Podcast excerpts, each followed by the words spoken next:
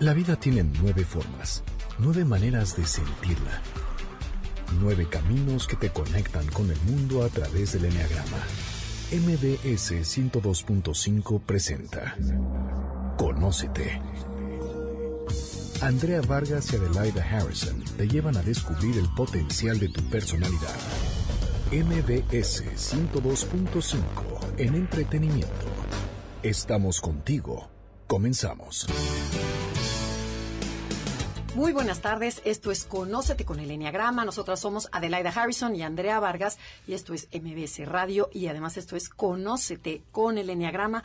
Pero hoy vamos a conocernos de diferente forma, vamos a conocer el cerebro, nos vamos a dar un clavado a nuestro cerebro. Y para eso tenemos a un gran invitado, pero voy a saludar primeramente a Adelaida Harrison. ¿Cómo estás, Adelaida? Bien, gracias. Encantada de estar el día de hoy en este programa, Andrea, porque me hace mucha ilusión el tema, por motivos personales y además generales y ojalá al público le guste igual. Le damos la bienvenida a Eduardo Calixto. Eduardo, ¿cómo estás? Otra vez aquí, qué gusto tenerte. Siempre un honor venir con ustedes. Sí, no, ya es un viejo amigo, pero bueno, les encantas. Por todas partes nos tuitean y nos mandan este, WhatsApps y emails y todo, que, les encanta que, que te invitemos. Y nos encanta que tienes un libro nuevo que se llama Un clavado a tu cerebro. Y además una parte del libro. Yo digo que lo hiciste para nosotros porque hablas de las pasiones, la neurociencia de las pasiones, que es el tema del enneagrama. Y bueno, a eso vamos a dedicar el día de hoy el programa. Ok, y también quiero decirles que Eduardo Calixto es neurofisiólogo, es cirujano, es doctor en neurociencias y bueno, tiene un currículum que no nos los acabaríamos. Pero está así como el mero mero. Ya nada más de escucharlo hablar van a saber de, de quién se trata. Y entonces, bueno, ¿qué te parece que como lo vamos a unir con el enneagrama, las pasiones del enneagrama son porque dicen, bueno, ¿qué son esas pasiones? Son esos puntos ciegos que todos los, todas las nueve personalidades que describimos la tienen y que son la ira, la vanidad, el orgullo, la envidia, la lujuria, la pereza. ¿Y cuál me faltó? La... Hijo, no me acuerdo. Bueno, vamos a ver, son las nueve pasiones, o sea, son siete más dos más, que es el miedo y la vanidad. Así es, eh, son lo que conocemos como los pecados capitales. Y quiero aclarar que es capital porque es cabeza, esa pasión es la cabeza de todos nuestros problemas en la vida. Nos genera mucho, muchas otras cosas más. Y la idea de hoy es entender qué pasa en el cerebro con esas pasiones? ¿Qué sustancias las generan o si es al revés? Porque el clavado en el cerebro es la respuesta científica que detalla la relación entre las hormonas, la conducta y el cerebro. Y bueno, hasta acá llegó. Eduardo, explícanos qué quiere decir eso.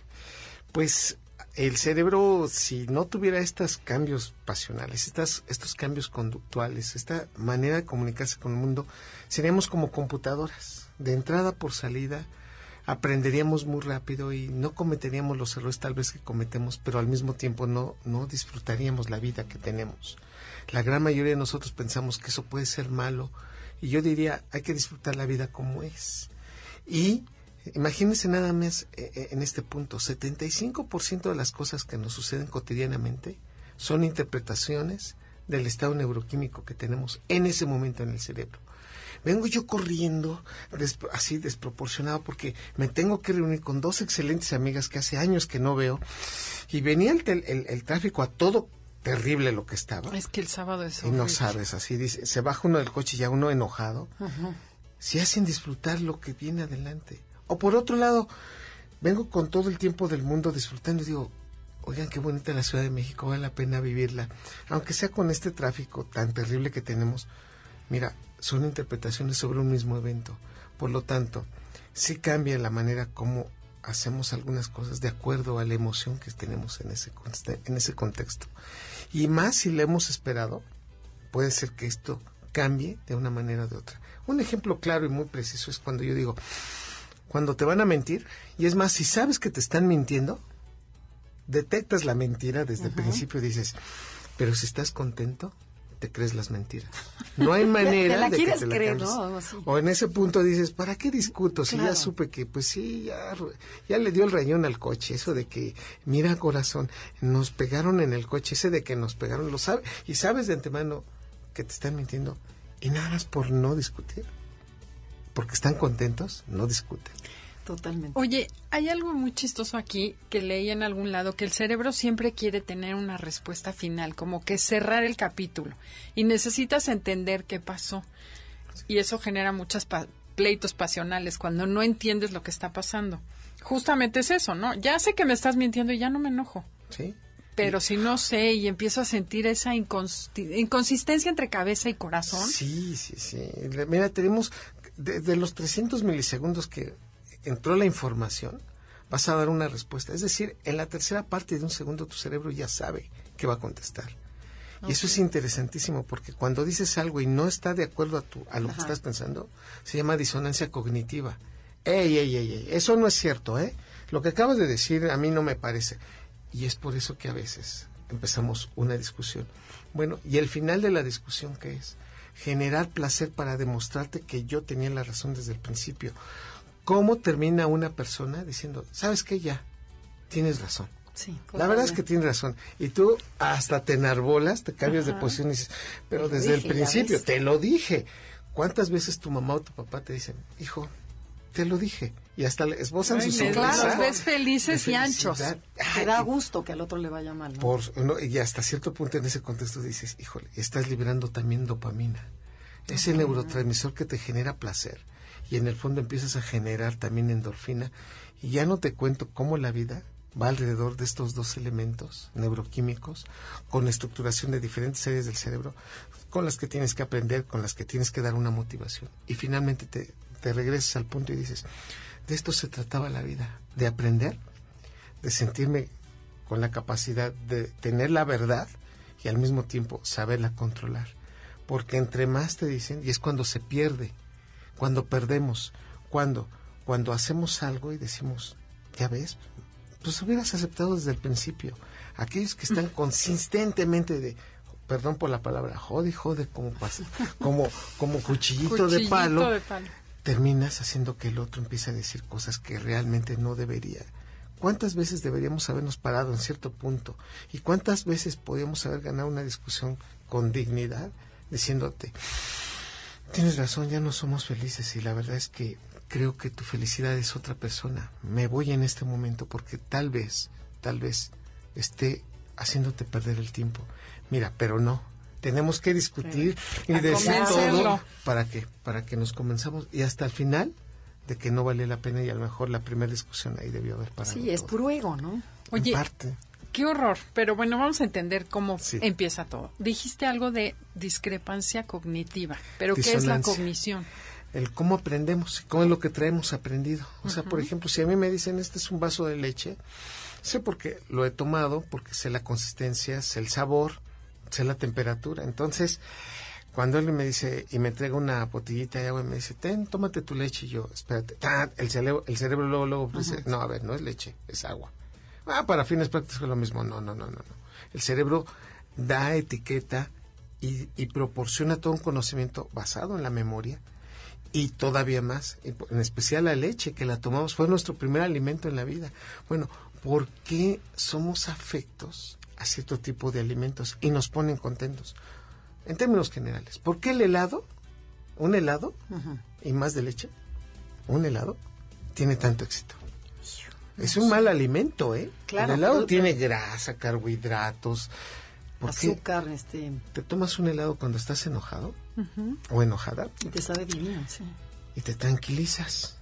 Pero lo dulce, ¿no? estímulo oral también. Porque el estímulo entra y entonces de las primeras memorias que tiene nuestro cerebro es la consistencia y el sabor de la leche.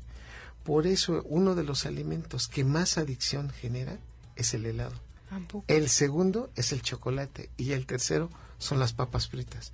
¿Qué tienen en común estos tres? que son carbohidratos que entran al cerebro, incrementan la producción de una molécula ¿no? que se llama ATP y en consecuencia el cerebro le gusta recibir estos alimentos. Por eso ese es el, el, alza de azúcar que te provocan estos estos alimentos. Estimulan el cerebro. Por supuesto. Y tú puedes ya estar llena, o sea, ya satisfecho de la comida que acabas de... es una santa comilona y te chocolatitos. Ándale, tómate un chocolatito. Y tú nada más así de, híjole, nada más porque traes el factor de la, ya que no puedes comer solo uno. Y te ponen enfrente las papas fritas o el chocolate o el helado y te acabas el litro de chocolate, por ejemplo, cuando estás triste, que es cuando desensibilizas este sabor. Me acabé el litro de chocolate. Sí, eso quiere decir que estás perdiendo el nivel de la saciedad del chocolate, que todos contentos y felices, lo tenemos.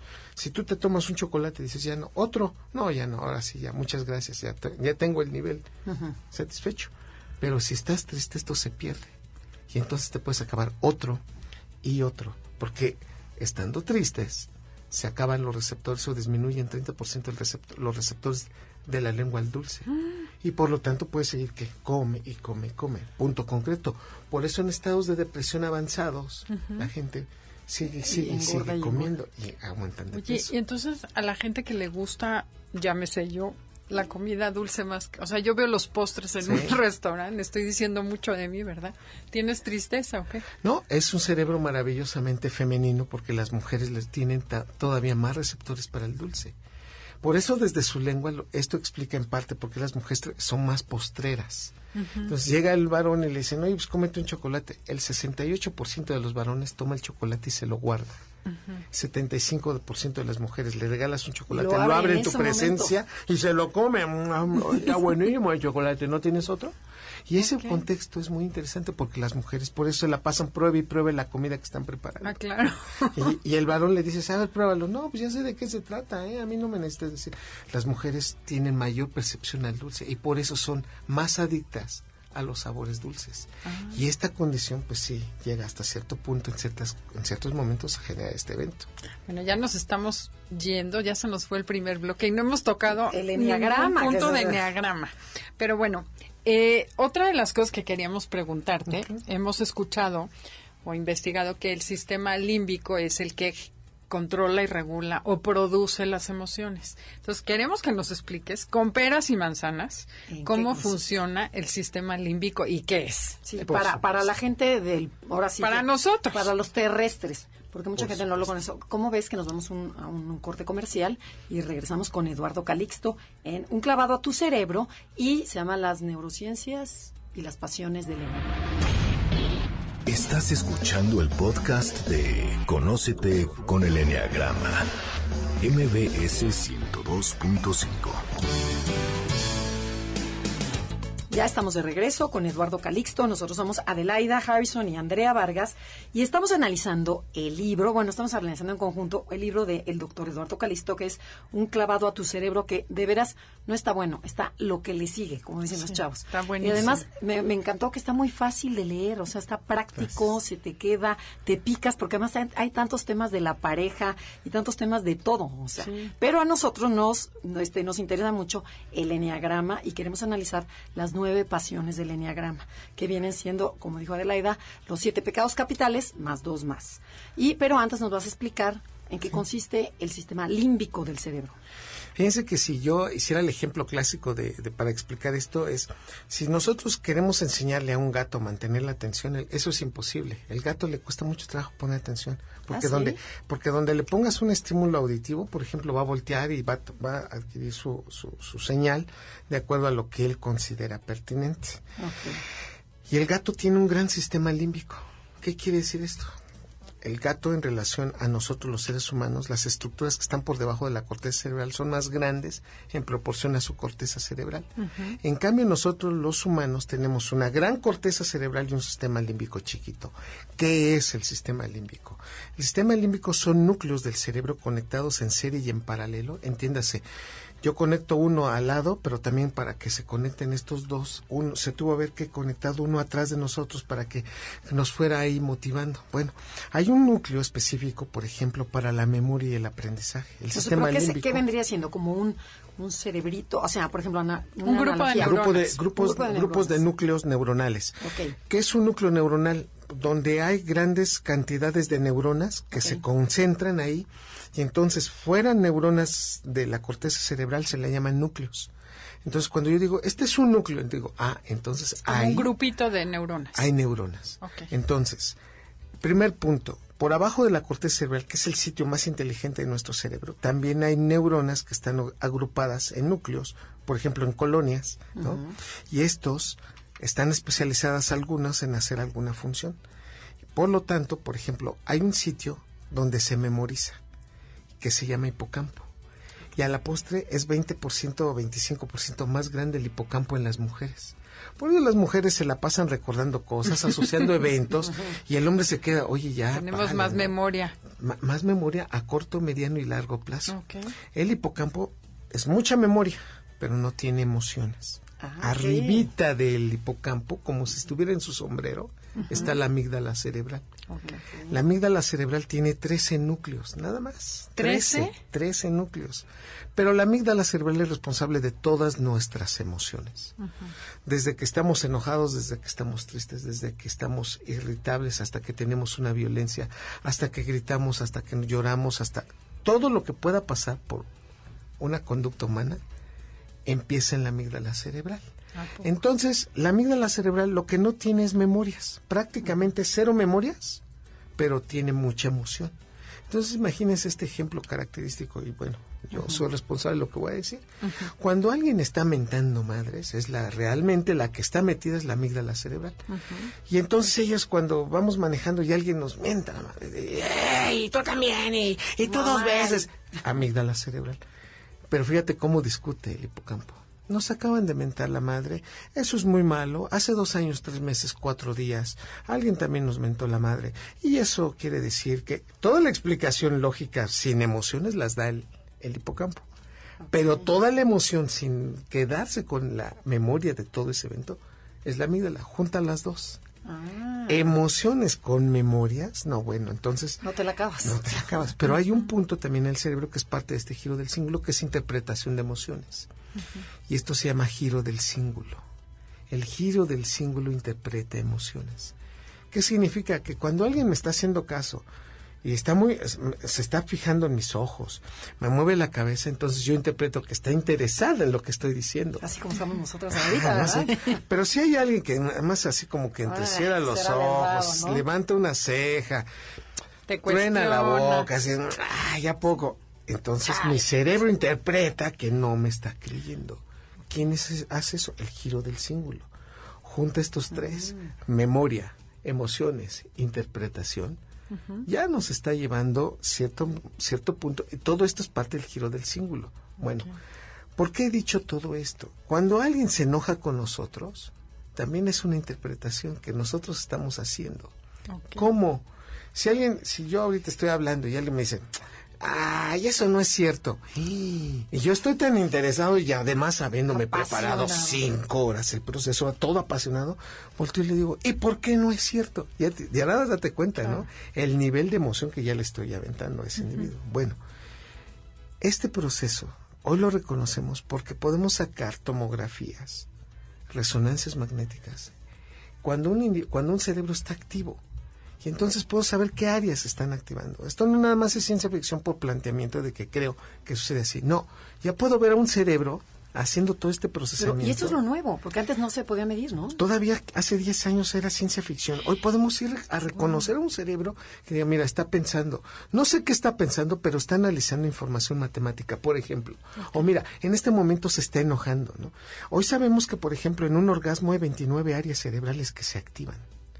29 áreas. ¿Cuánto dura un orgasmo? En las mujeres de 10 a 12 segundos. En el varón de 5 a 7 segundos. Hasta en eso hay diferencias, ¿no? Y una mujer puede tener varios orgasmos, ¿no? Si la están excitando y tiene este procedimiento. Pero un varón, por más excitado que esté, termina su orgasmo. Y en una hora, a lo mucho puede llegar a tener dos. Y entonces son las grandes diferencias. Y tú me puedes preguntar, oye, pero un hombre anda todo sexoso, quiere tener sexo todo el día y está moliendo a la mujer. Ándale, María, la muestra de tu cariño. Y, y cuando es la muestra de tu cariño, ¡pum! Se acabó la muina. 17 segundos, 17 minutos para 5 segundos de su orgasmo. Y ella le dice, pues ándale, Raúl, ya estamos aquí. Ya, ya, ya excedí, ya, este, ya tuviste tu orgasmo. Otro. ¿Y qué le dice Raúl? No, espérate. Tengo que Dormirme, Tranquilizarme, el capitán peligro necesita reposo, por favor. Y entonces te quedas así de, a ver, ¿cómo es posible? Es el misma, las mismas estructuras que están activando cuando nos enamoramos, cuando tenemos sexo, cuando tenemos este proceso de creer que estamos haciendo lo correcto, pero también cuando te enojas. Es el mismo sistema límbico. Emoción, aprendizaje, atención, memoria junto con interpretación de emociones. Y ya viene otras estructuras todavía más complejas que se llaman ganglios basales. y unos ganglios basales que son reverberantes de información. ¿Por qué? Cuando a ti te llaman la atención o cuando te enojas con alguien, lo que reverbera en tu cabeza es lo, lo que es más significativo. Ah, es que eres un estúpido. La palabra estúpido. No, bueno, la palabra estúpido me la dijeron a las 8 de la mañana, son las 10 de la noche y sigue dándome vueltas. Es que me dijo que era un estúpido. Bueno, ¿quién se metió en el cerebro para que llegue? Son los ganglios basales. Ah, Entonces, si bien los ganglios O sea, basales... los pensamientos obsesivos están en el En los Los ganglios ganglios basales. basales. Los ganglios basales son los que llevan tu coche. Te subes a tu coche y ya, bueno, ya lleva, ya tienes un año, seis meses con tu coche. Y es el que se brum, arranca y te subes a tu coche. Y después de un minuto, los ganglios basales llevan el coche. Tú puedes irte enchinando la pestaña. Digo, no lo hagan, no estamos dando recetas de nada. no, Puedes ir viendo, No texteando. ¿Por qué? Porque tus ganglios basales tienen la noción de que de la velocidad, del comportamiento rápido y al mismo tiempo repetitivo. Es como cuando dices, hoy voy a pasar a la nueva panadería que está aquí adelante de mi casa y llegas a tu, a tu Ay, se casa. te olvidó. Oye, no que iba a pasar a la no que iba a pasar a ver a Adelaida porque te- me iba a dar el libro. Te vas a donde ibas porque los ganglios basales son mecánicos. es el piloto repetitivos. automático. Por ejemplo, Ok. por lo tanto, pero para bien y para mal, el ganglio basal te permite que hacer cosas automáticas, Pero también el que se te quede el el... que se te quedan las cosas. Y entonces estás ¿o llore y llore, llorando porque te dijo que ya no te quería y porque está dando vueltas en un sitio donde te están manteniendo la reverberancia de información. Por eso un pro- cuando te atrapa un programa, un problema, es que están los ganglios basales dando vueltas y la emoción se la está dando la amígdala, ¿no? Y entonces estás dando vueltas y ya te quieres ir a dormir y estás viendo el techo así de, pues ya me quiero dormir y hasta me siento Sí, pero cansado. soy un no idiota. puedo. soy un idiota y un imbécil. Y empiezas a meter más cosas que dicen, no, a ver, nada más te dijo idiota y a lo mejor te estaba jugando. ¿eh? Y voy a asumir algo. Esto es porque te conecta con experiencias anteriores que no resolviste y vuelves a tratar Y, de vuelve a ma- resolver. y te vuelve a contaminar y entonces cuántas veces un problema se engancha con situaciones que Claro. ni venía al caso. ¿Cuántas discusiones terminaron empezando siendo unos zapatos o una basurita que dejaste Sí. y terminaron diciendo, y es que tú metiste el dinero, la inversión aquella que no nos convenía? Dices, bueno, ¿cuándo perdimos esto? Cuando se contamina todo esto se ve. Y esos son los ganglios. Ganglios basales. Juntemos todo. Esto es el sistema límbico. Entonces echamos un, blo- Ok. un bloque para el sistema límbico. Bueno, pero lo explicó. Entonces, yo que estoy yo haciendo una sí maestría, no había entendido tan bien qué función tiene cada cosa como esto. Así es que mil gracias. Tenemos que ir a un corte comercial. No se muevan, se pone más interesante. Esto es Conócete con el Enneagrama. Y el tema del día de hoy, Neurociencia de las Pasiones, con Eduardo Calixto, que escribió el libro Un clavado a tu cerebro. Estás escuchando el podcast de Conócete con el Enneagrama. MBS 102.5. Ya regresamos, esto es MBC Radio, estamos en Conócete con el Enneagrama y estamos hablando con Eduardo Calixto sobre la neurociencia de las pasiones, las pasiones del Enneagrama, ¿ok? Que viene siendo la ira, la vanidad, el orgullo, la lujuria, o sea, todas esas que no nos va a dar tiempo a tocar todas. Pero vamos a tocar por lo menos algunas, Sí. ¿no? Entonces, ¿qué te parece, Eduardo, que nos empieza Sí. a platicar de la ira, que es la personalidad uno, que se le conoce como el perfeccionista? Son personas muy estructuradas, muy meticulosas y que su pasión es el enojo, El la ira, resentimiento, constante. Los iracundos perfectos que ante cualquier estímulo responden. Tienen una amígdala cerebral enorme. Y de esto sabemos que anatómicamente a nivel cerebral el procesamiento se inicia en la amígdala cerebral. De estos 13 núcleos que tiene la amígdala cerebral, hay unos núcleos que se llaman vasolaterales. Estos, haga usted de cuenta que es el aeropuerto de Nueva York, en donde cualquier avión que vaya cualquier toca eso y después de ahí se va a otro a otro aeropuerto o nos venden un boleto más barato a Europa pues nos mandan primero a Nueva York y de ahí tomamos el, el vuelo. Esto quiere decir que prácticamente todo el cerebro se está comunicando con la amígdala cerebral y la amígdala cerebral genera una emoción y lo que entonces estamos entendiendo es que prácticamente las emociones se amplifican a nivel cerebral. ¿Qué significa esto? Que si yo estoy tranquilo, sin emociones, puedo desensibilizarme de lo que está pasando en menos de 20 minutos. Pero si en este momento yo me enojo y digo, ah, caray, eso no me está gustando, y sabes que en ese punto, si le tomamos una fotografía al cerebro, vemos cómo la amígdala cerebral está activándose tanto y está liberando adrenalina y dopamina. Los mismos neurotransmisores de qué? del enamoramiento, de la felicidad, pero lo está haciendo de una manera rapidísima. Y aquí lo que estamos diciendo es que lo hace en forma de pico. ¿Cómo? En los siguientes cinco a ocho minutos tengo mi liberación y después me empiezo a tranquilizar. Que en cambio cuando me estoy enamorando, es al revés. Es, al revés y es poco a poco. Y digo, ay, qué bonitos ojos. Ay, no, ese escote, te, te ves en ese vestido maravilloso. El proceso es gradual, pero aquí hay, un, hay una situación muy interesante. En el año 2013, en el Congreso de la Society for Neuroscience, la primera sesión era una sesión maravillosa que trataban de explicar por qué una persona que le prometiste sexo y cuando le dices que no, se enoja tanto. O sea, cuando le prometes a alguien algo y, ya llegaron al punto y le dices, ay, ¿qué crees, gordo? Ay, no se va a poder porque, pues, tengo guardia, ¿sabes qué? O estoy casada. no, bueno, imagínate, en ese momento el individuo dice, ¿qué? ¿Cómo puede ser posible esto? Terminas generando una situación que no creías. Avientas cosas. Lárgate, no te quiero volver.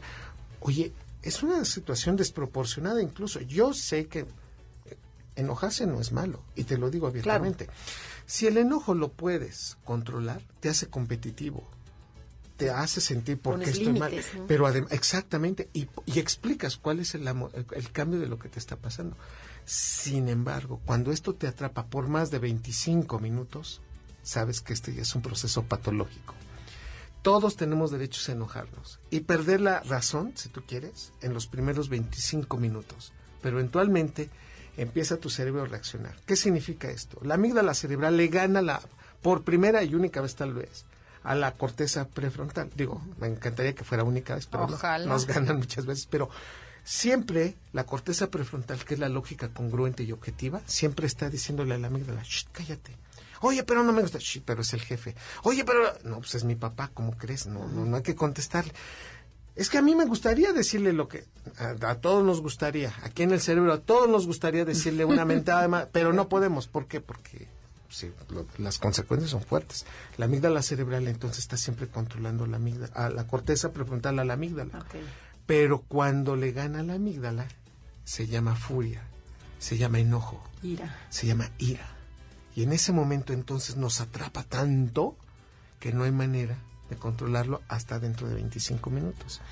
Y 25 minutos después empiezan a disminuir los picos de dopamina, estos que estamos diciendo, y es cuando empiezan a aparecer. Si hay buena salud mental, oye, discúlpame, creo que ya me excedí.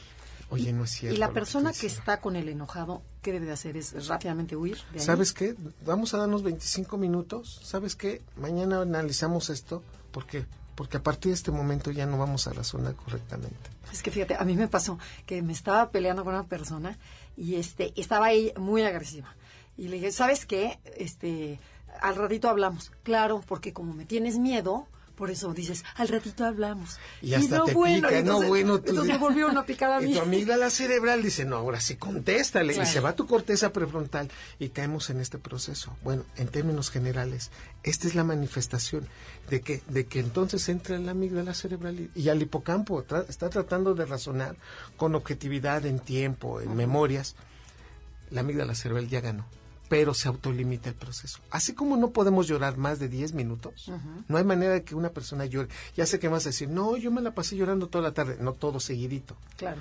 Se autolimita. Como no hay un cerebro que no puede convulsionar más de 4 minutos, no, es que tuvo tres crisis convulsivas tres en una seguidas, ah, pero no, Pero espérame, duraron menos de 4 minutos. Todo este procesamiento tiene que ser muy claro el enojo no puede durar más de 25 minutos.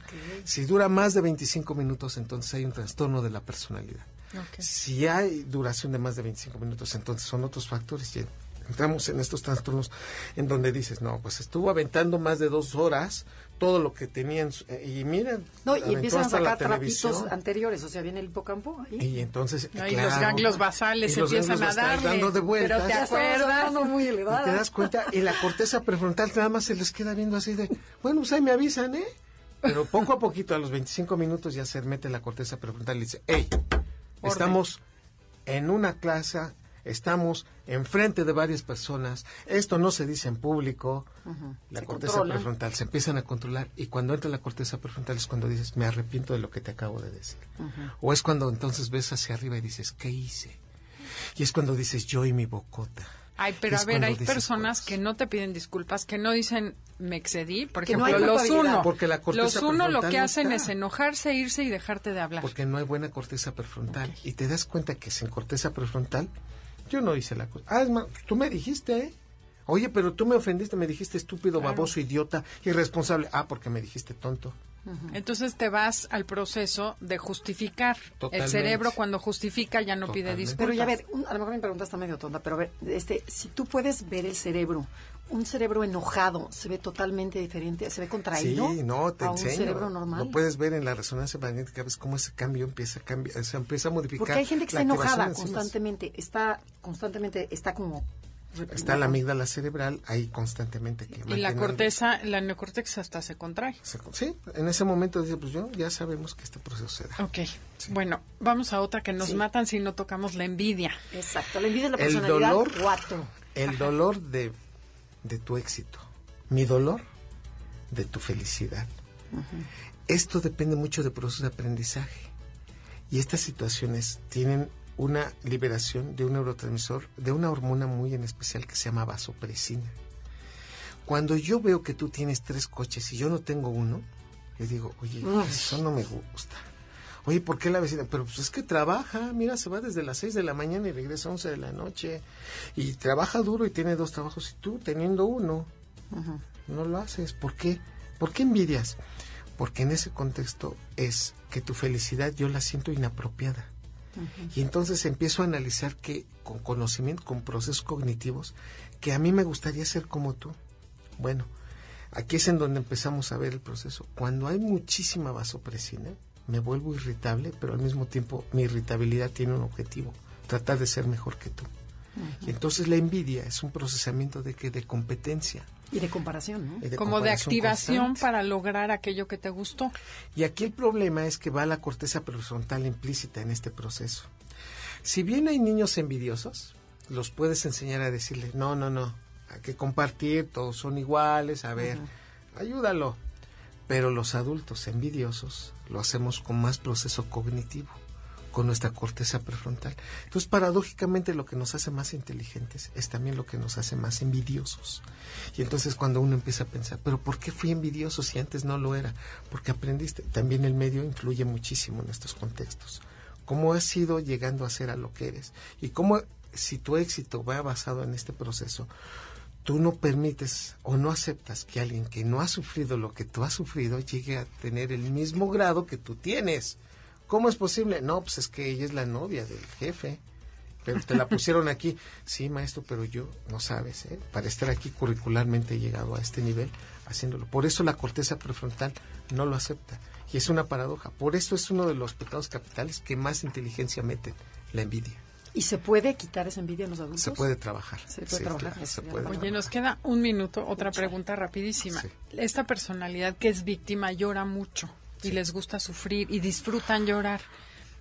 voy a leer un párrafo que marqué y subrayé en tu libro que dice, durante el sufrimiento agudo el cerebro libera endorfinas que buscan disminuir el dolor. Así es. Entonces te puedes hacer adicto a, a llorar por el gozo, el placer que te produce. Sí. Pero respuesta, sí. Y hay varios ejemplos que el cerebro lo hace y que tú no te puedes explicar por qué nos gusta sufrir, por qué nos gusta el sufrimiento. Y esta situación es tan terrible que si quieren ahorita regresando del corte, lo, hacemos muchísimo más fuerte. No se muevan, esto es Conocete. Y si les está gustando y no sintonizaron a la mitad del programa, pueden escuchar el programa nuevamente en iTunes, en Enneagrama Conócete o meterse a nuestra página. En Enneagrama Conócete, la sección radio, y si no, en Noticias MBS, busquen podcast del programa Conócete. También hay. Estás escuchando el podcast de Conócete con el Enneagrama, MBS 102.5.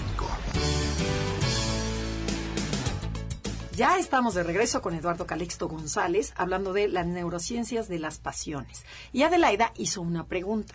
Si podríamos ser este adictos, al, dolor. al sufrimiento y al dolor y la respuesta fue sí. Sí. Pero te quedaste con algo muy importante. Bueno, yo, yo les preguntaría, queridas amigas, en, su, y, a, la audiencia que en este momento está este sábado, en su sano juicio, se tomaría la lengua y se la pegarían así, paz, paz, pegarse a su lengua. No, claro que no. Y uno diría, ¿de qué, ¿de qué hablas? Bueno, eso es lo que hacemos cuando comemos picante. el, el, picante, el chile, su principio activo se llama capsaicina, que es semejante a la vainilla. Nada más que la vainilla pues, sabe rica, ¿no? Tiene un, sabor sabroso. Pero picante estimula los receptores al dolor y a la temperatura que están en la lengua y en la boca. Y bueno, imagínate, por eso cuando empiezas a sentir dolor y hasta metes más aire y lo sientes más frío de lo común porque es más perceptivo, bueno, ustedes no me, no me dejarán mentir. Hay veces que estás comiendo o el pozole o el mole y hasta estás llorando. Pero si sigues. Pero de, veras y te dicen, ¿qué tal está? por supuesto, eso sí lo tengo, ¿eh? Ah, está buenísimo. Y te dicen la pregunta clásica, ¿quieres más? ¿Y sí? Y dices, pues sí. No. Y te vas, ¿no? Comiendo generándote placer. ¿Por qué el placer con el picante está asegurado? Porque entre más pique la comida, más endorfina liberas, que es la generadora de qué? De placer. Y en consecuencia, imagínense nada más que en esto, entre más picante comemos, nos disminuye la sensibilidad a qué? A terminar de comer. Por eso una persona que come picante come más. Si te vas a comer cuatro o cinco tacos y te dicen otros dos, no los comemos por el picante. Cuando ah. vas, eh, eh, interesante, cuando vas y te, ven, te, sirven un elote, ¿no? Y hasta el señor te dice, del que pica o del que no pica, tú dices, del que pica, ¿qué crees? Te puedes comer hasta otro elote por esas condiciones. ¿Por qué? Porque comes más, el hipotálamo pierde, se desensibiliza, ¿para qué? Y seguimos comiendo. Es lo mismo que sucede con el dulce. Pero de esta manera, en este caso con la capsaicina del picante, y esto es a nivel del hipotálamo. Bueno, ¿Qué te estoy diciendo con toda esta estructuración? Una persona que sufre, que está sufriendo, su cerebro está tratando de mitigar el dolor, el dolor moral. Me dijeron que no me quieren. He perdido a esta persona, ya no va a regresar. ¿Sabes qué? No soporto verte con otra persona. Y lloro, y me duele, y hay un motivo que está generando esto. Bueno, el cerebro para disminuir este proceso libera endorfina. ¿Qué?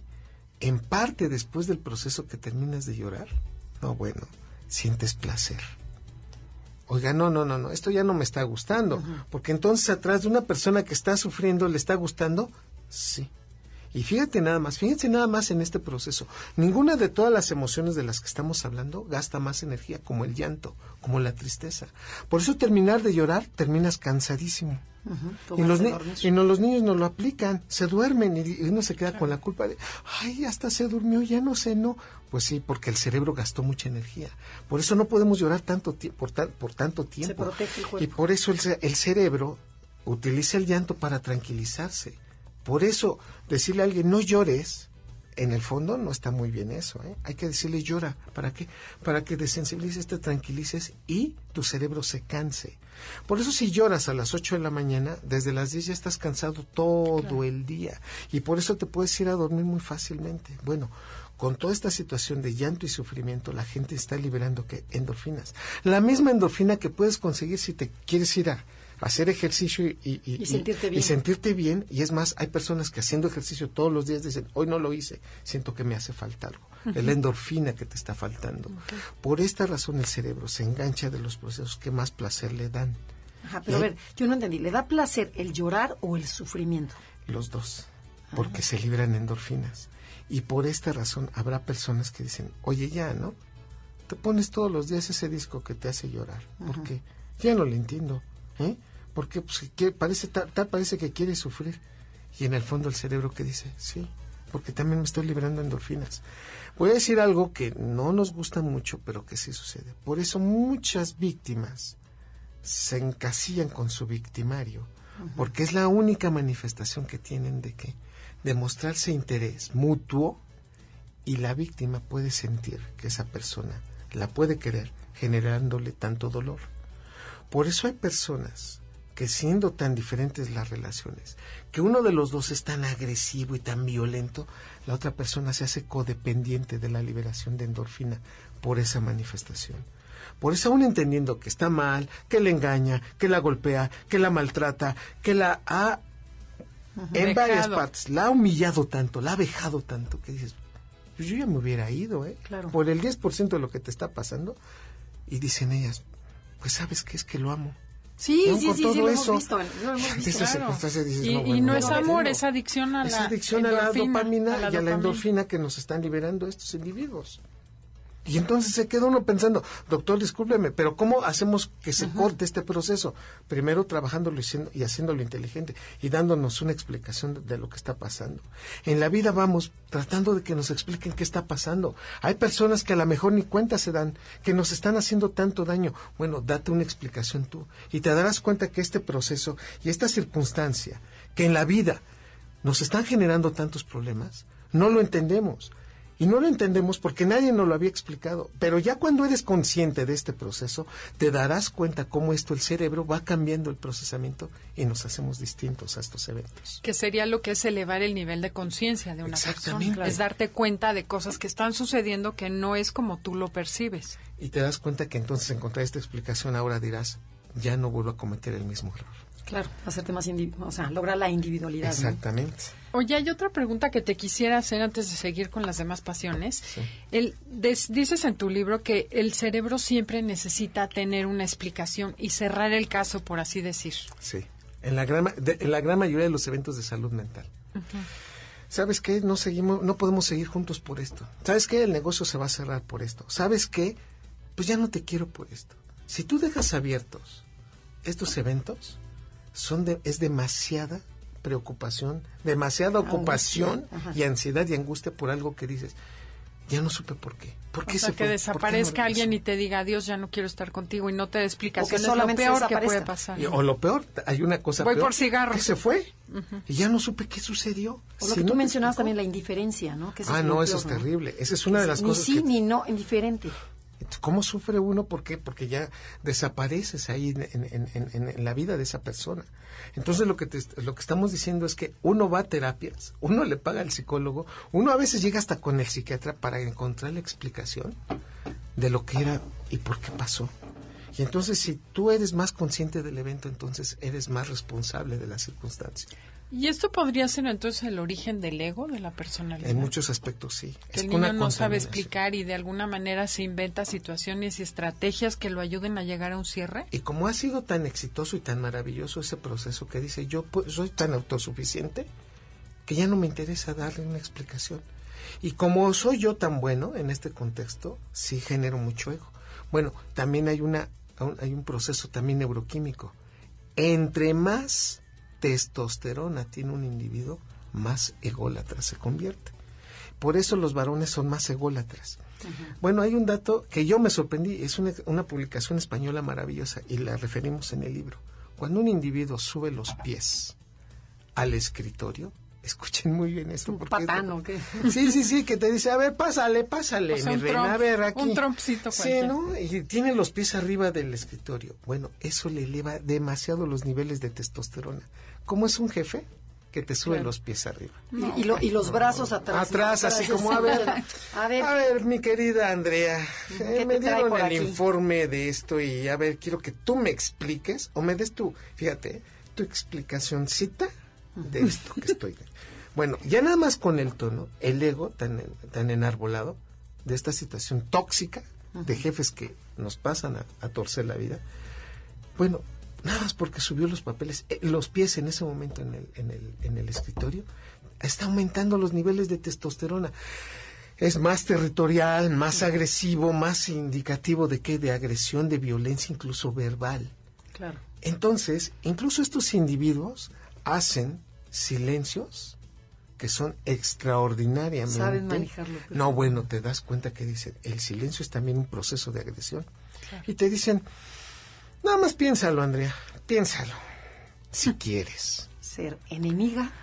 Te lo dejo de tarea. Porque de otra manera no estás conmigo. Silencio incómodo. No digo, no podemos hacer el silencio porque estamos en radio. Y cinco minutos después, pues, tú con la, con la incertidumbre dices, ¿qué, qué le quiere que le diga? Porque, y te envuelve. Baja los pies del escritorio y se te queda viendo y me dice, sé muy bien lo que estás pensando. Así que, contéstamelo. ya en ese momento dice, no, bueno, ya esto es un nivel en el cual ya no podemos seguir. ¿Cuántos fenómenos tóxicos han aparecido por ese No, bueno, No, bueno, no podemos. Oye, Eduardo, tienes que venir la semana que entra porque llevamos dos pasiones y nos quedan siete. ¿Qué te Con parece? todo gusto. Será un honor. Ya se acabó el programa. Nos encantará para que no se pierdan este este tema que, Que vamos a seguir hablando de las pasiones y la neurociencia. Y además les recomiendo que esta semana vayan y compren el libro Un clavado a tu cerebro para que la semana que entra entiendan mejor de lo que estamos hablando. Claro, y además de veras está súper fácil de leer, está práctico, letra grande, que a mí me importa muchísimo la letra grande, esas de letra chiquitita que es que flojera, ¿no? Es de Editorial Aguilar y la encuentran en Sanborns, en cualquiera de las tiendas, ¿no? En Liverpool, es, Palacio en de Hierro, de en. Gandhi, la que quieran. Ay, padres. Y este, no, fue un placer tenerte. Un honor. Sí, no, debe, siempre aprendemos mucho y se nos pasó rapidísimo.